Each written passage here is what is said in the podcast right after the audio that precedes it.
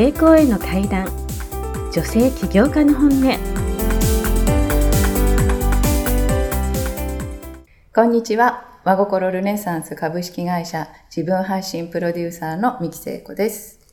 えー、本日はお一人様ビジネスの先頭をかける女神たちと題して、お一人様ビジネスで活躍しているゲストをお迎えしております。今週は先週に引き続いて2週目ということで、えー、カデカル優子さんにお越しいただいてます。今日はですね、実際に、えー、瞑想体験をこの番組の最後の方で行いますし、それからこれから、えー、起業をね、考えている方にも、えー、まずそもそも起業したなら最初に何をしたらいいのかというようなところですね。特に、あの、ご家庭をお持ちの方ですね。えー、そういう方にとても、えー、プラスになるお話になると思いますので、期待していただければと思います。それでは、今日もカデカルさん、よろしくお願いします。はい、よろしくお願いします。えー、先週はね、あの、実際にはい、えー、やってみて、起業してみて、うん、えー、楽しかったこととか、はい、そういうようなことをお聞きしたんですけれども、えー、えー、まずですね、はい、えー、の、まあ、今日ね、前回の聞いていない方もいらっしゃると思うので、はい、えー、カデリンが実際にやっているあの、瞑想呼吸法ですね。はい、そのところを、ちょっとまた簡単に、えー、とっても簡単でいいので、はい、ちょっとご説明いただけますか？あはい。あの、私は、そうですね、今、瞑想呼吸法っていうふうにおっしゃいましたけど、まあ、瞑想とか呼吸法っていうのは実は同じものというか、私は共通しているものだと思うんですが、あの、呼吸と瞑想を使うことで、私は主に心を整えるということを、あの、指導していますので、まあ、心を整えるってどういうことっていうふうに言ったら、やっぱり思考を整理して、あの、気持ちをいつもスッキリした状態で毎日を過ごしていくための、あの、そういったコツなどを、え、お伝えしています。はい、ありがとうございます。今すごく、あの、瞑想っていうのが、ちょっとこう、ブームになってきて、なんか来てますね、去年ぐらいから、はい、あの、まあ、あの、マインドフルネスですね、はい、がすごく、あの、企業で、はい、えー、取り入れられるっていうのが、はい、まあ、私もあの、えー、産業カウンセラーでもあるので、そうですよね。えー、なので、まあそういうのをね、えー、まあマインドフルネス、まあ、ちょっと前からあるんですけども、えー、ついに来たなっていう感じがあったんですけども、はい、あの、カデリンがやっている瞑想っていうのは、はい、えー、他の人と、まあ、えー、どんなところが違うというか、カデリンの特徴としてはどんなところがありますか？そうですね。あの、私の、例えば、私今、心身浄化呼吸法瞑想スクールというのを運営してるんですけれども、はい、呼吸や瞑想を指導するだけではなくて、今自分が何を感じているのかとか、あとは自分にとってそれはいらない例えば感情とか、例えば不安とか恐れって企業してると必ず出てくると思うんですけれども、それを呼吸や瞑想のスキルを使って手放していく。そして手放したところで自分にとってすごくワクワクするような楽しい思考を手に入れて、その思考でそのビジネスをしていく。そしてまた、あの、それを整えていくために呼吸をしていく。また思考をチェックするっていうことをぐるぐるこう繰り返していくことで自分が本当になりたい自分になるっていうところまで持っていくのが多分普通の瞑想呼吸法スクールと違うところだと思います。うんじゃあ、その、やったことによって得たいものというのが、はい、えー、心の安定とか、はい、そういうところまでっていうことですよね。そうですね。あの、本当に思考まで、うん、あの、変えていく、うん、あと、まあ、感情、思考を変えていくっていうところまでお手伝いしていくのが、あの、私のスクールの大きな特徴だと思います。うん、思考が変われば行動が変わるですからね。そうですね。はい。まさに。企業考えてる方には、やっぱりすごくプラスになると思いますね。なると思いますね。はい。では、ここからはですね、じゃあ、実際に、えー、起業していく上で、はい、まあ、カデリンはこう、起業してから4年なんですけども、まあ、あの、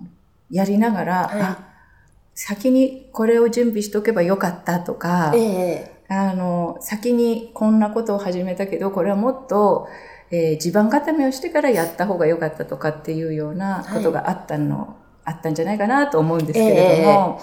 えーそういうあたりで、はい。まず、えー特にですね、カデリンは、あの、うん。家庭があるので、私も、あの、家庭がある人が、どういう感じで、まあ、家族の理解を得て、女性が起業するのはどうしたらいいんですかっていうような質問を受けることも多いんですね。えなので、そういうあたりで、まずカデリンがおすすめするには、一番最初は何をしたらいいでしょうか？はい。あの、これは本当に私が実感していることなんですけれども、はい。女性は男性と違ってやっぱり家庭ありきなんですよね。うんなので、まず、あの、家庭、家庭を整えるっていうことを、うんまず最初にすればいいんじゃないかなって私は思います。で、家庭を整えるってどういうことかっていうと、家をきれいにしろっていうことではないんですよね。もちろん家家はきれいにした方が、もちろんいいんですけれども、皆さんね、まあ私も最初そうだったんですけど、私はこれをやりたいとか、うんそういうビジョンを読者さん、例えばメルマガだったら読者さんとか、うんクライアントさんには一生懸命伝えるんだけれども、実は家族には伝わってないっていうことがすごく多かったりするんです。ありますね。例えば主人は反対してるから内緒でビジネスしてるんだっていう人に私何回も合ってるしそれだと結局最終的には自分に返ってきて、うん。家庭が崩れたらビジネスも本当に崩れてしまうんですよ。うんで、私はそこで途中で気づいて何をしたかっていうと、うんうち息子まだ8歳と10歳なんですけど、はい。ちゃんと息子にも言ってます。お母さんは今忙しい。うんだから今日はスーパーの惣菜だと。うんうんでもそれはなぜかっていうことを ちゃんと息子に伝えると、うんあ、今日スーパーの惣菜でも2、3日したお母さんはまた元のお母さんに戻るんだって分かってくれると、スーパーの惣菜でも喜んで食べてくれるわけですよ。で、そこの説明をうんやっぱりちゃんとするっていうことですよね。うんうんうん夫にもそうです。私が今キーってイライラして、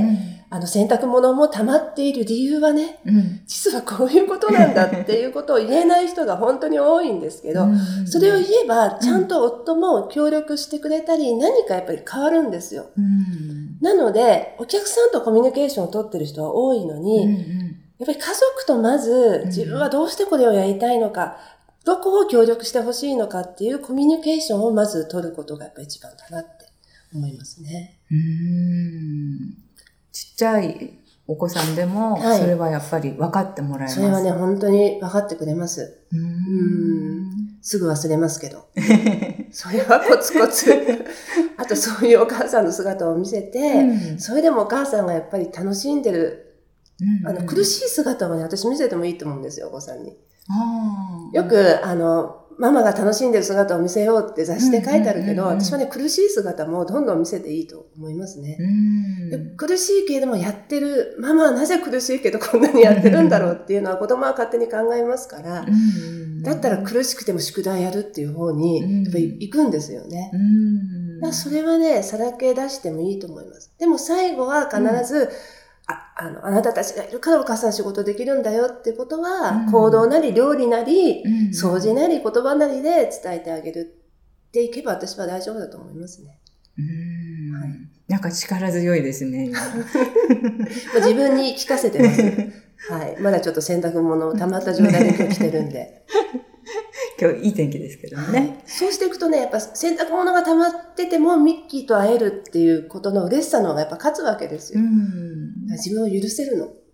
い溜ま。っててもいいじゃんって。ありがとうございます。はい。じゃあまず、家族の協力を得る。はい。で、家族が、分かった、応援するよ、ママっていうふうに言ってもらったとしたなら、はい。じゃあ、次に何を始めますか？はい。次にですわね、はい。これはあの、私がまあコンサルの人に言われて、今でも心に残ってるのは、まずは、じゃあ私が呼吸、私呼吸法なんですけど、呼吸法をやることでどんな人を増やしたいのかっていうことをやっぱ常に考えてますよね。私がいることで、うん。どんな人が増えてどんな世界が広がっていくのかっっていうのはいつも自分の中で青写真として、うん、あの、必ずそれを持つようにしてます。うん、で、そこから、やっぱり当たり前のことなんですけど、ビジネス計画をやっぱりきちんと立てていくっていう。うん、割と女性って、あの、そのビジネス計画を立てるってことが苦手な方が多いと思うので、やっぱり、あの、3ヶ月先、半年先、1年先、3年先、5年先っていう短期から長期まで、やっぱりその計画をまずは立てて、うん、うまくいかなかったらこう修正していけばいいので、やっぱり計画を私は立てる、立てた方がいいと思いますね。その計画の立て方なんかは、はい、コンサルの人に教わったですか、まあ、あの、コンサルの方もそうですし、うん、やっぱりあの、夫が、あの、そういうビジネス、まあ、経営のちょっと専門なので、うん、夫に聞きながら、うん、あの、そうだなと思ったことは素直に実行していくっていう感じでしょうか。一、うん、年後にこうなっていたい、はい、なら、半年後にはこうなってて、はい。はい、じゃあ3ヶ月後にはこうなっててっていう感じですかね。そうですね。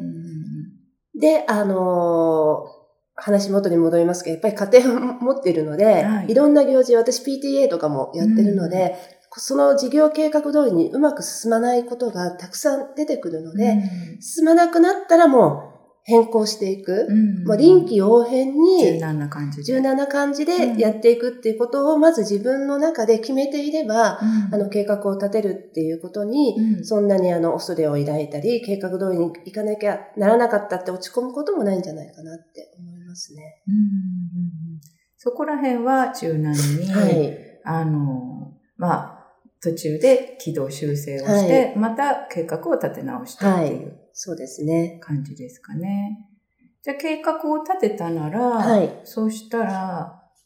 えー、次にはその計画を実行っていうことなんですが、はい、えー、なかなかまあ、その実行ね、難しかったりするときには、うん、まあ行動をね、しようと思うのに、うん、よく皆さんお聞きするのが、うん、モチベーションを上げることにばっかし、はい、こう、モチベーションが上がったらできると思って、モチベーションを上げることに今度はなんか目的になっちゃって、みたいなのがあるんですけども、あの、その計画を実行するために、えー、やってることとか工夫してることってありますか？あ計画を立てるために実行していることですよね。うんうん、あの、モチベーションに頼らない。はい。はい。あの、物事をやっぱりルーチン化するっていうことが、あの、まあ、私もなかなか続かなかったりとかするんですけども、例えば朝はこれをやる、で、昼の時間帯はこれをやって、夜の時間帯はこれをやるっていう、時間帯を3つに分けて、例えば朝だったらもうメルマガを書くとか、書く作業を朝にして、昼はとにかくご飯を作ったり、いろんな家庭とのいろんなことがあるので、昼はあの、家事をする。だから朝はもう家事をしないとか、逆に家事をしない時間っていうのを決めるっていうのが私は結構いいかなっていうふうに思ったんですよね。で、夜になったらまたちょっと夜にふさわしいようなことをするみたいに、朝昼晩で、まあこれはもう皆さんもやってるかもしれないですけど、その時間帯に合った仕事を当てはめてやるみたいな感じの方が私は楽ですかね。大雑把な時間割みたいな。そうですね。あの、時間割ってね、今ミッキー言ったけど、時間割ってある程度私必要だと思いますね。家族、家庭と仕事を両立して、何しろ一人でやるわけだから、上司がいないわけだから、いろんな誘惑があるじゃないですか。そうですね。だから、デッドラインを決めるっていうのも私が前からやってて、例えば9時までには、あの、家の家事を済ませるとか、うん、9時までにはメル、あの、ブログを書くとか、うん、デッドラインを3つぐらい決めておくと、うん、その時間にいろんな用事が入っても、その時間までにやればいいんだっていう心の余裕も生まれるので、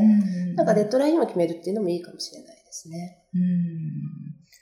あね、あの、やんちゃな子供たちがある程度、ちゃんとあの、箱の中に収まっていられるのは、時間割のおかげだって。えー、あ、もうまさにそうですよね。うん。うん、なので、まあ、それはあれですね。一人でビジネスしてるのは、うん、まあ、男性もそうだと思うんですけども、やっぱりいろんな誘惑とか、はい、上司に、えー、ね、目が光ってて、うん、っていうことがないので、うん、まあ、よっぽどこの自分がしっかりしなくちゃ、先に進まなくなってしまうので、えー、時間割をある程度決めてやるそうですね。感じですかね。で、まあできれば理想なんですけど、その3つの時間割の中に、これから最後にやる、はい、例えば3分だけの瞑想を取り入れて次に、次につなげていくと、やっぱね、全然違うんです。そのスタ、次のスタート。切り替えられる。切り替えが、うん、あの、気持ちの切り替えだったり、うん、あの、頭の整理だったり、その後の行動がやっぱりちょっとずつね、やっぱり変わってくるので、その3つの時間帯の中でやっぱりちょこっとずつ呼吸を入れていくと、すごく効率が良くなるなっていうのはもう私はすごく実感してますね。なるほど。じゃあ、えっ、ー、と、まとめますと、まず、えー、家庭を整える。はい、で、えー、あの、家族にちゃんと自分のやりたいことをちゃんとコミュニケーションをとって、はい、理解してもらってから、えー、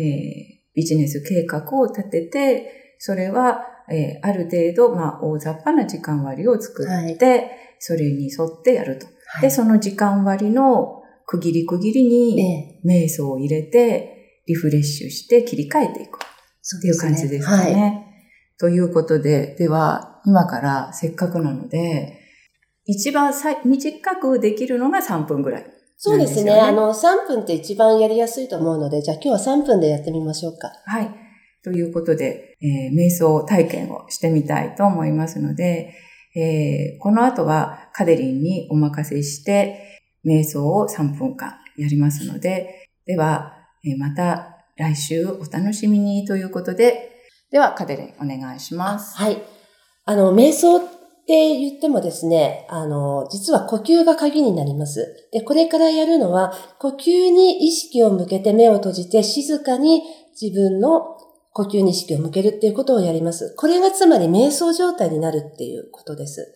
なので、ちょっとそれを理解しながら、えやっていきたいと思います。まず皆さん椅子に座ってるというふうに仮定してちょっとやっていきたいと思います。まずですね、座り方って姿勢ってすごく大事なんですね。なので、椅子に少し浅めに腰掛けていただきまして。浅めですね。はい。で、背筋をスッと伸ばしていきましょう。浅く座ると自然と伸びますね。そうですね。自然と、はい、あの、背な、背筋がスッと伸びます。で、肝心なのは足の裏なんですけれども、えー、5本の指をしっかり地面につけてください。はい、でここは結構離れてる方がいらっしゃるので、そうすると、ね、気持ちも落ち着きます。そして、顎は軽くちょっと上げた方が実はいいです。あの、呼吸やってるとどんどんどんどんあと頭が下がってきてしまうので、うん、顎は軽く上げていきましょう。はい。そして手なんですけれども、手のひらを太ももの上に、手のひらを上にして太ももの上に今日は置いていきましょう。手もいろんな形がありますけれども、今日はそういう風にしていきたいと思います。はい。そして目を軽く閉じていきます。ぎゅっとつむらないで軽く閉じていき、閉じていっても視線はずっと5メートル先ぐらいを見ていてください。遠くをちょっと見ているっていうイメージですね。これすごく大事です。遠く5メートルぐらい先。先を目をつむっても見ているというようなイメージでお願いします。そしてこれから呼吸に意識を向けていきます。3分間ただただ呼吸に意識を向けていきましょう。呼吸に意識を向けるというのは、息を吐いている、吸っているということに意識を向けながら呼吸をするということです。今日はそれだけで大丈夫です。で、この呼吸に意識を向けていくだけで、実は雑念から離れて脳がクリアになっていきます。ではちょっとやっていきたいと思います。呼吸は鼻、鼻です、ね、で、呼吸は鼻からやっていきましょう。はい、まず、体の力を上、上半身の力を抜いていただいて、鼻からゆっくり息を吐いていきます。で、この時何秒吐くとかそういうことは気にしなくていいので、吐きたいだけ吐いていきましょう。そうするとね、ふーんっていう鼻息ってわかります？なんとなく自分の吐いている音って聞こえますよね。そこに意識を集中するだけでも実は瞑想状態になります。うーんと吐いていただいて、吸うときは、あの、吐いた分だけ気持ちよく息を吸ってください。人間で吐けばね、必ず息は吸えます。そしてまた吐きたくなったら鼻からゆっくり息を吐きたいだけ吐いていきましょう。この時自分は息を吐いているんだという息だけに意識を向けていきます。そして息を吸っていきます。で、自分が今息を吸ったっていう吸った息に意識を向けます。ただそれだけです。それでは今から3分間呼吸に意識を向けて呼吸の瞑想を行っていきます。では皆さん、どうぞ鼻から息をゆっくり吐いて、吐いた分だけ鼻から息を吸って、息を吐いたら、自然と息が入ってくるのをただ感じていきましょう。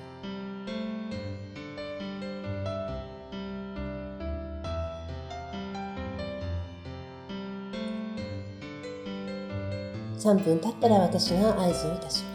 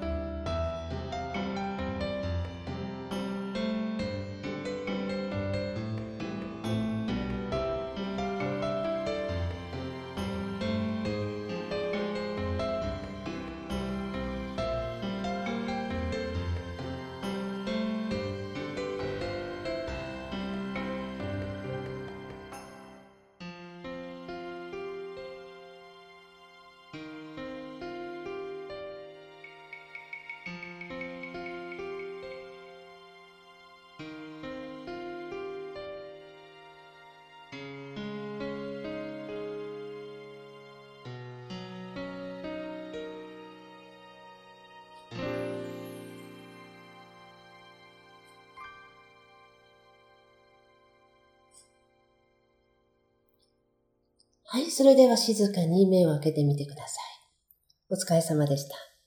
どうもありがとうございました。